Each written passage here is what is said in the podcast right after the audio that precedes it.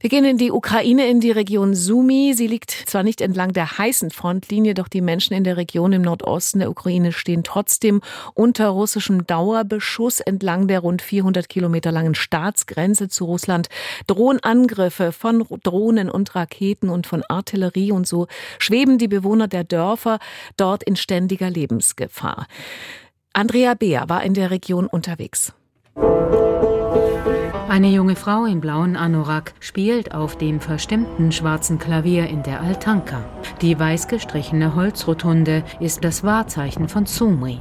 Die Gebietshauptstadt der gleichnamigen Region im Nordosten des Landes hat eine rund 400 Kilometer lange Grenze mit Russland. Entlang dieser Grenze gibt es keine aktiven Kämpfe, doch russischer Beschuss ist tödlicher Alltag. Auch in Druzhba heulen regelmäßig die Sirenen.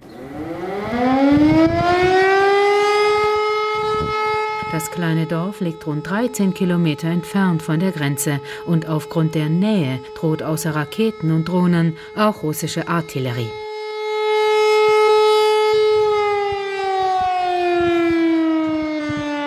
Jederzeit kann es losgehen, fasst es Dmitro Honcharow nüchtern zusammen. Der 38-Jährige leitet den zivilen Katastrophenschutz der Region Sumy und steht in Druzhba vor dem zerschossenen Gemeindehaus.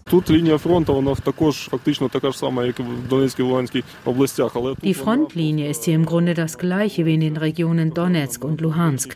Aber hier verläuft sie eben entlang der Staatsgrenze der Ukraine. Die Menschen sind in ständiger Gefahr, denn sie können durch russische Waffen getötet werden. Auch sogenannte Sabotagetrupps aus Russland sind in der Grenzregion Sumy ein großes Problem, so Dmitro Honcharow. Nach Angaben der ukrainischen Grenztruppen verüben diese Sabotagetrupps tödliche Anschläge, sowohl auf Militär als auch auf Zivilisten. Die ukrainisch-russische Grenze zu sichern sei schwierig, so Andriy Demtschenko, Sprecher der ukrainischen Grenztruppen. Beim russlandtreuen Nachbarn Belarus ginge das eher. An unserer Grenze zu Belarus können wir die notwendigen Befestigungen direkt an der Grenze aufbauen. Leider geht das an der Grenze zu Russland nicht, weil die Ukraine jeden Tag von dort aus beschossen wird. Wir verstärken die Verteidigungsanlagen in Richtung Russland so nahe wie möglich an der Grenze. Was Saboteure angeht, da versucht der Feind auch die Lage in den Grenzgebieten auszukundschaften, um dann gezielte Angriffe auf diese Orte zu verüben. Wir wissen auch, dass sie das Gebiet vermint haben, insbesondere die Straßen, die im Grenzgebiet verlaufen.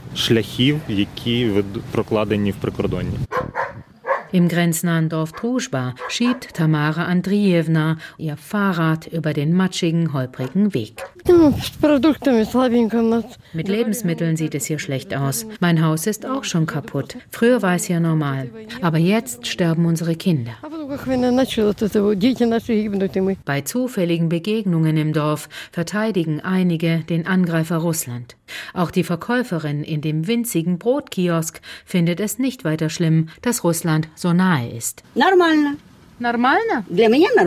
Für mich ist das in Ordnung. Jeder ist doch irgendwo in der Nähe. Irgendwo ist Polen in der Nähe und irgendwo Ungarn. Aber was ist mit dem Krieg, fragen wir. Ich bin keine Politikerin.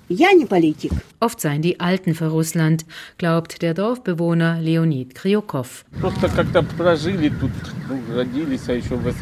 Sie haben einfach hier gelebt und viele wurden in der Sowjetunion geboren. Ich glaube, bei unseren Leuten hier denkt die Hälfte so und die Hälfte anders. 50 zu 50. Die Frau im Freiluftklavier in der Holzrotunde in Somui hat keine richtige Ruhe mehr, denn auch andere warten erkennbar ungeduldig auf den Platz, um zu musizieren. Alle wissen, das Klavierspiel kann jederzeit unterbrochen werden durch tödlichen russischen Beschuss aus dem nahegelegenen Russland. Soweit die Reportage von Andrea Beer aus dem Nordosten der Ukraine.